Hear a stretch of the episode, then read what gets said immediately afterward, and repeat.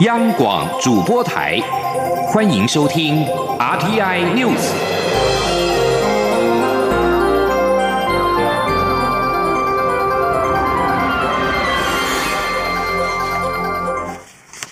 各位好，我是李自立，欢迎收听这一节央广主播台提供给您的 RTI News。涉嫌在台杀害女友的港人陈同佳今天出狱，并表示希望能到台湾自首。蔡英文总统今天特别说明，陈同佳是台湾通缉犯，所以只有逮捕，没有自由行或自首的问题。总统强调，政府现在做的每件事就是伸张司法正义跟国家主权。后续会要求香港政府提供司法协助，请港府不要回避。总统表示，他已经说过很多次，此案的加害人及受害人都是香港公民。他也一再强调，台湾不会放弃管辖权。既然香港政府不愿行使管辖权，替受害的香港人伸张正义，这件事就由中华民国台湾处理。法务部今天表示，有鉴于香港当局无意侦办陈同佳杀人罪嫌，为免嫌犯因此逍遥法外，我方派员赴港，是希望港府出面讨论接人接政务的事宜，是基于港府先前公开承诺愿提供合法协助。而非跨境执法。法务部表示，过去台湾警方也曾将潜逃台湾的杀人犯逮捕归案，交由来台的香港警方带回的司法互助潜力。港女命案凶嫌陈同佳今天出狱，表达愿意来台受审，引发关注。国安局局长邱国正强调，国安单位对于状况全程掌握，密切注意来台的航班。他也再次表示，香港政府在这个节骨眼把人送过来，的确是有多方面的含义，说是政治考量，应该不为过。记者郑林的报道。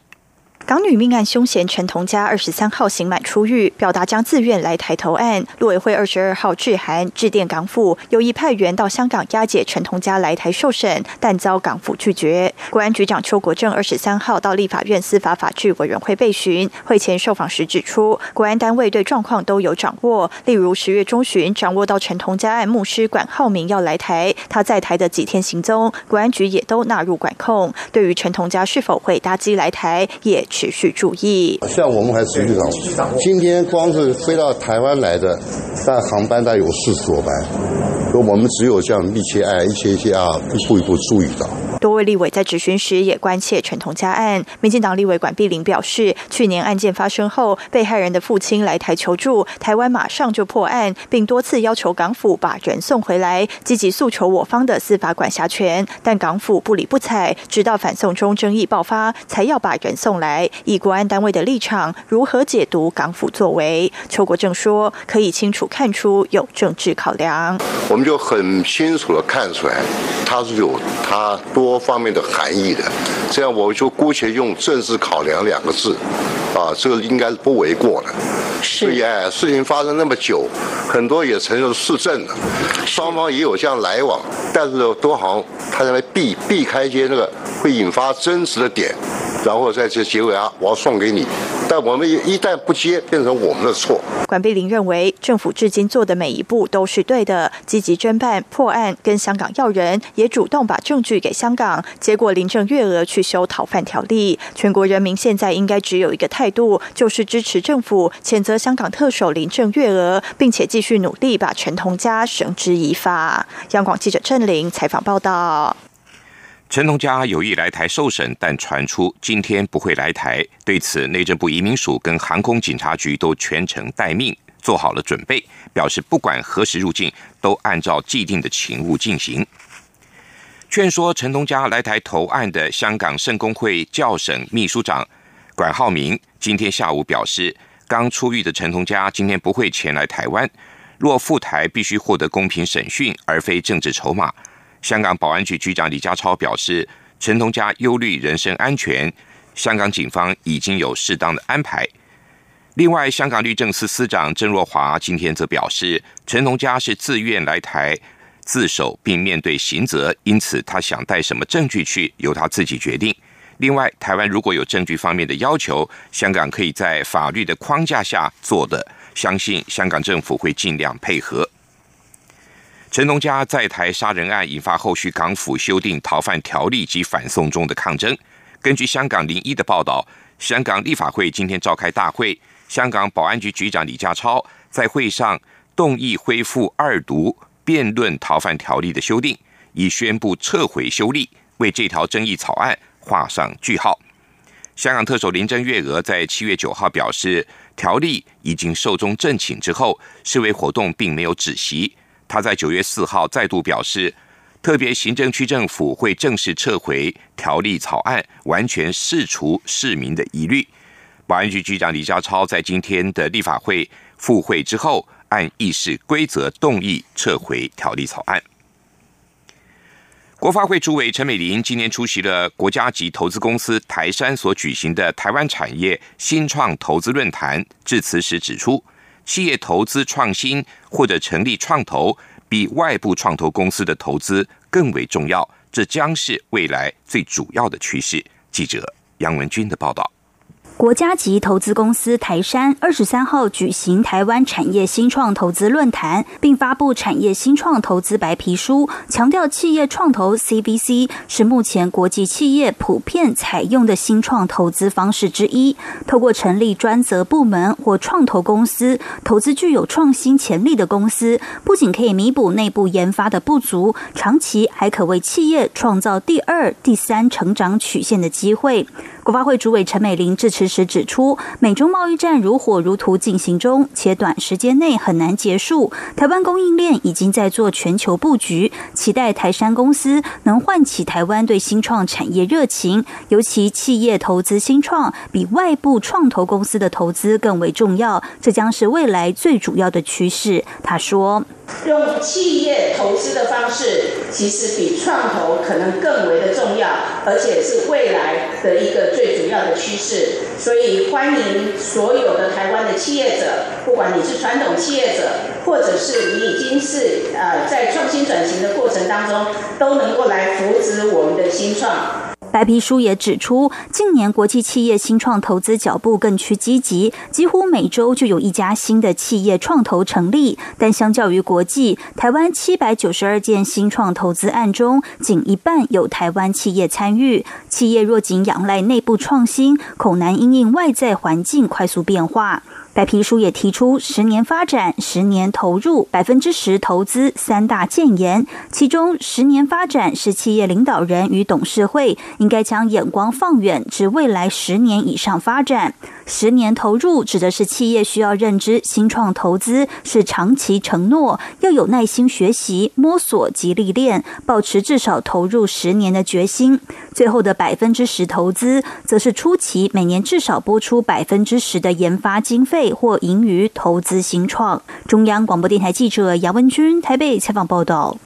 另外，经济部今天举办了全国设计论坛，蔡英文总统在闭幕式致辞指出。设计力绝对是台湾必须要发展的重要国家战略。以前台湾是以 MIT 闻名世界，未来则要以 Design in Taiwan，也就是 DIT 闻名全球。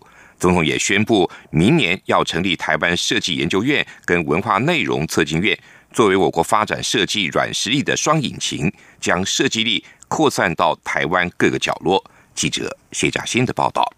经济部八九月份在北中南东举办四场分区论坛及一场预备会议，搜集超过四百二十八位专家、设计业界人士意见后，二十三号正式举办全国设计论坛，邀请产学研代表共同探讨台湾设计发展方向，擘画未来设计的战略蓝图。蔡总统在傍晚闭幕式上致辞指出，台湾具有旺盛的设计创新能量，设计力不但是国力的展现，也是下阶段国家竞争力最重要的来源，绝对是台湾必须要发展的重要国家战略。期许未来不止 MIT，还要用 DIT 来扬名全球。总统说：“那么以前我们是以 MIT 闻名世界，未来我们要有新的名词，叫做 DIT。”叫做 Designed in Taiwan，扬名全球。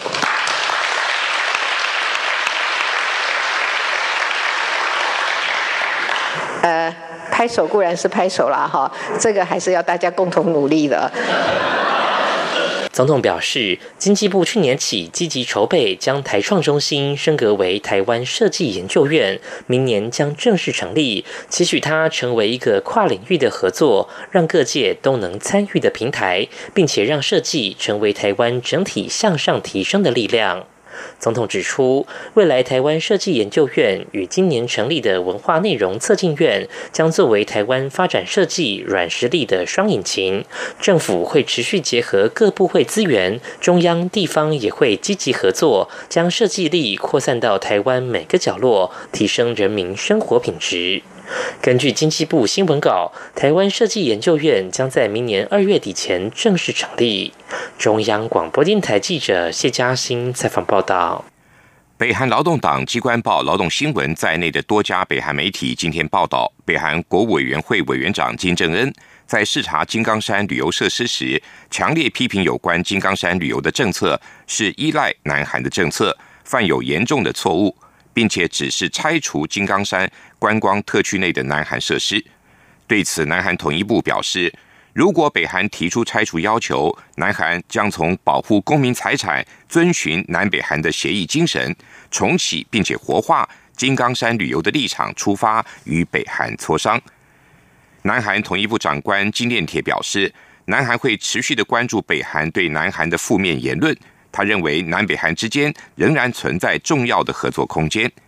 纪念帖还表示，南北韩的关系虽然受到非核化谈判的影响，但是有必要根据各项事宜的性质另谋发展。南韩也正在为此付出努力。智利因为调涨地铁的票价，引发中学跟大学生的抗议，后来演变成反政府的示威活动，表达对当局的不满。智利的暴力示威延烧了五天，至今夺走了十五人的生命。总统皮涅拉二十二号公开向民众致歉，同时宣布一套社会措施，试图终止民众的抗议活动。根据法新社报道，皮涅拉承诺把全民基本养老金调高百分之二十，冻涨电费，并且提出法案由国家负担昂贵的医疗费用。皮涅拉在圣地亚哥总统府发表谈话说。面对公民合理的要求和社会需求，他很谦逊，而且清楚的收到了智利人民的讯息。皮涅拉也向智利人民道歉，表示没有预料到经济不平等会引发席卷全国的社会动荡。他承认这缺乏远见，并且向国人致歉。英国长达三年的脱欧大戏，二十二号又有了戏剧性的进展。英国下议院通过了。退出协议法案的二读表决，但是英国首相强生想要在三天快速立法的时程动议，则遭到否决。强生在结果出炉之后表示，他很遗憾下议院宁可拖延，也不愿意选择可以让英国在十月三十一号有协议脱欧的时程表。他也表示将会和欧盟领袖协商，并强调。政府的主张仍旧是在十月三十一号脱欧。英国广播公司 BBC 报道说，消息人士表示，如果欧洲联盟让脱欧的期限延后到明年的元月底，大选势在必行。英国每五年举行一次大选，而下一次本来应该是在二零二二年。英国首相强生九月曾经提出提前大选的动议，但是遭到反对党工党党魁科宾的反对。当时没有通过门槛。不过，科宾曾经说过，如果确定要延后脱欧，他就会支持举行大选。因此，提前举行大选的可能性似乎提高了。如果首相强生这个星期提出提前大选的动议，而又通过下议院的门槛，由于法律上需要二十五天的准备期，最快可以举行大选的时间。将会落在十一月二十八号。这里是中央广播电台台湾之音。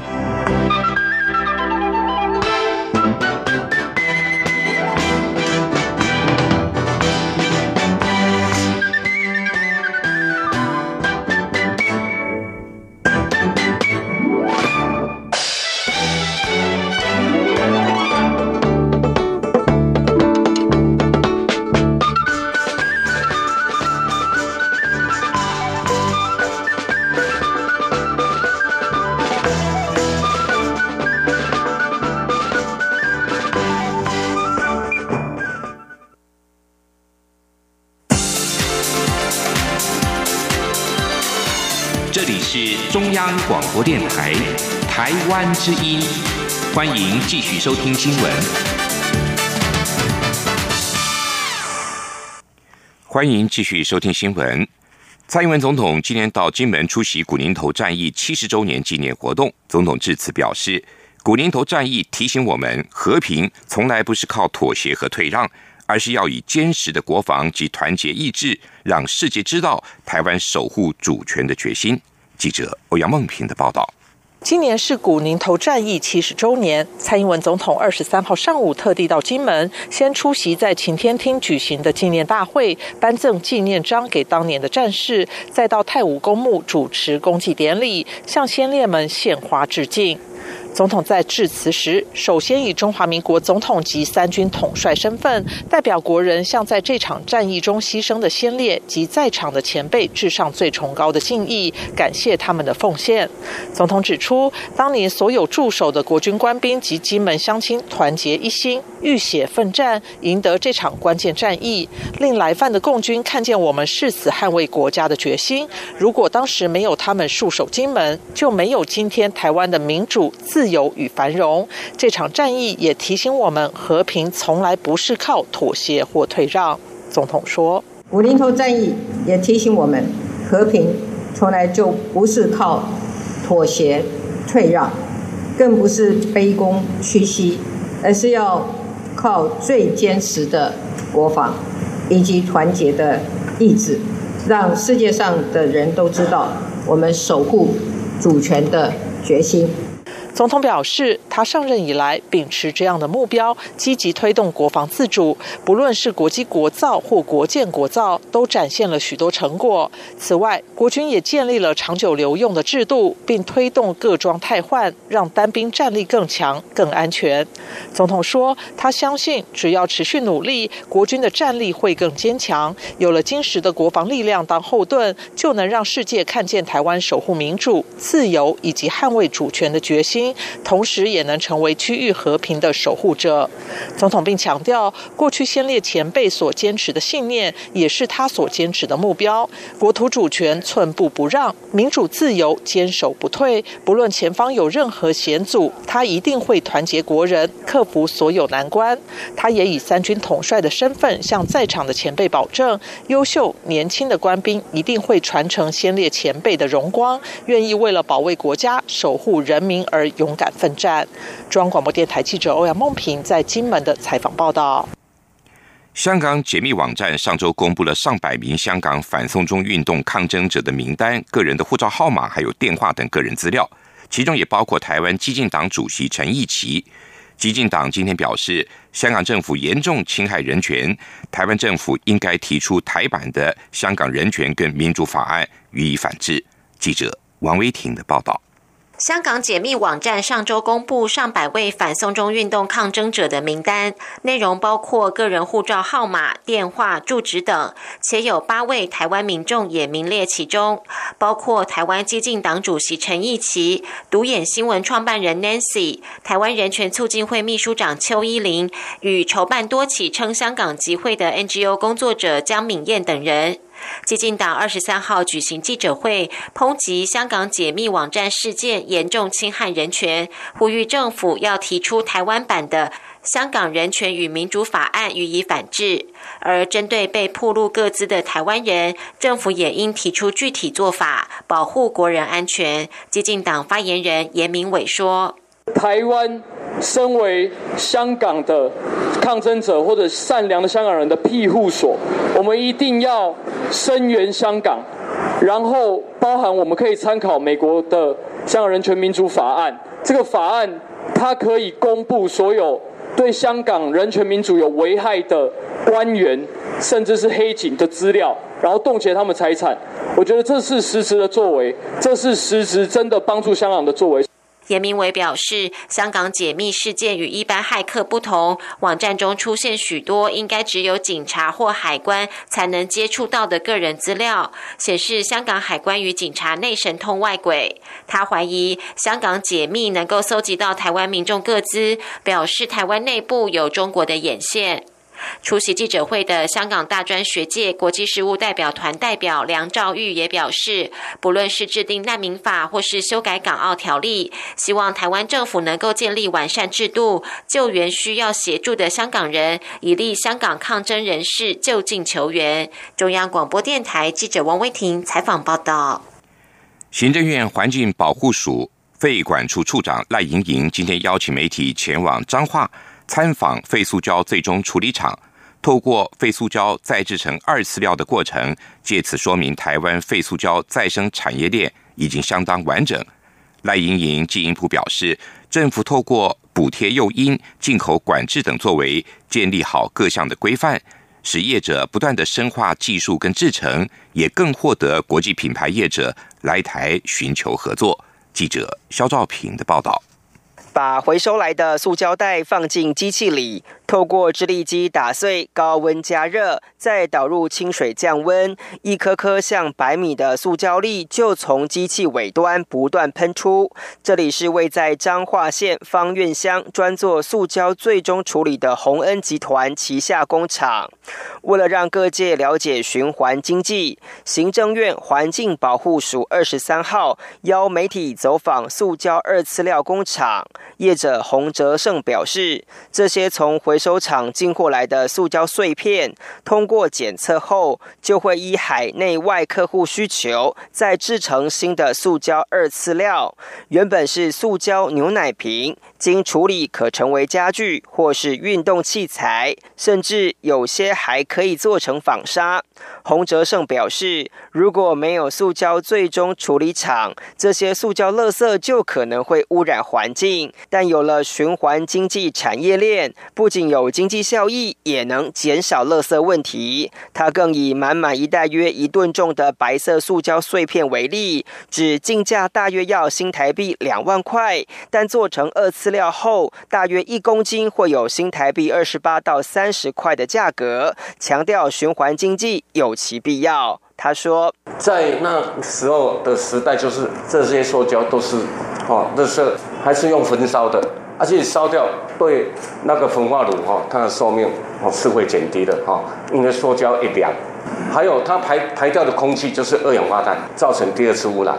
这个塑胶可以在重复，一直在一一一一直在回收。哦，所以好是这样哦。环保署废管处处长赖莹莹表示，国内废塑胶再生产业链已经非常完整，政府也透过基金部分补贴诱因来补足市场的回收力道。此外，考量业者也会进口部分海外塑胶废料，这方面环保署也定下进口标准。他说。第一个是说，一定要是工厂，它能够才有资格输入，呃，直接把它做成一个呃呃产业上的一个需求。第二个呢是说，在品质做要求，所以我们会要求单一品质、单一形态。那也就是说，是真正那个好的料才能够呃输入进来我们台湾。环保署表示，因应世界推动循环经济的趋势，国内也正积极发展用二次料替代原生料，处理来源则是以国内为优先。而业者纯熟的再生技术，也获得许多国际品牌来台寻求合作。中央广播电台记者肖兆平采访报道。备战世界十二强棒球赛，中华队今天正式展开了集训，同时也公布异动之后的二十三人名单。共替换了四位球员，包括亚锦赛抗日英雄刘正荣也递补进入了投手名单。总教练洪一中表示，第一天练球看到大家展现的士气，让他很满意，也对中华队的成绩越来越有信心，希望在十二强赛打出好成绩。而在亚洲锦标赛投出身价的台湾好手刘正荣，确定加盟美国的职业棒球红袜队。记者江昭伦的报道。备战十二强赛事的中华队，二十三号在桃园国际棒球场正式展开集训。在亚锦赛一战成名的台湾火球男刘志荣，也递补进入二十八人名单内。对于外传他将加盟美国职棒大联盟红袜队，签约金接近百万美元。刘志荣表示，目前一切以中华队赛事为优先，旅外签约细节交由经纪人负责。不过刘志荣也表示，很高兴有机会与林子伟前辈同队。亚锦赛期间，两人互动不少。林思伟也分享在国外打球的心路历程，让他受益良多。刘志荣说：“就很开心能够出国打球，然后对上刚好也有一个台湾神拜，就是可以资讯资资讯会比较。”就可能会比较快进入状况，然后学长也会比较照顾我吧。嗯，刘志勇表示，得知地补进入十二强中华队名单时很开心。昨天刚向中华队报道，觉得学长们人都很好，让他很快融入球队。他会把握机会面对十二强赛事。刘志勇说：“就很兴奋啊，因为这成绩比亚锦还要再高一个成绩，然后遇到的对手也也都是各国的很好的选手。”然后自己会好好调整去面对这个比赛。刘志荣说：“经过亚锦赛的历练，让他面对国际赛的心态成熟不少。即使面对日韩等各国好手，他现在的心情比较不会怯场。他也希望在十二强赛事时，自己也能保有同样的心态，无所畏惧，拿出最好的表现。”中国电台记者张昭伦，桃园国际棒球场采访报道。继续进行今天的前进新南向。前进新南向。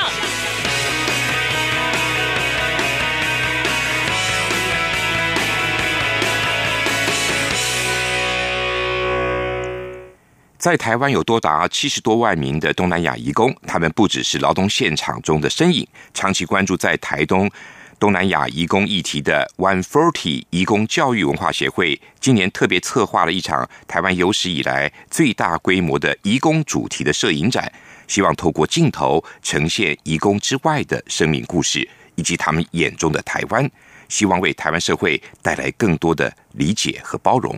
记者江昭伦报道。致力于透过教育培力东南亚移工的非营利组织 One Forty，二十四号到三十号将于松原文创园区一号仓库举办转机台湾摄影展。创办人陈凯祥表示，台湾不只是这七十万名移工旅途中的转机点，其实也是他们实现梦想的人生转机。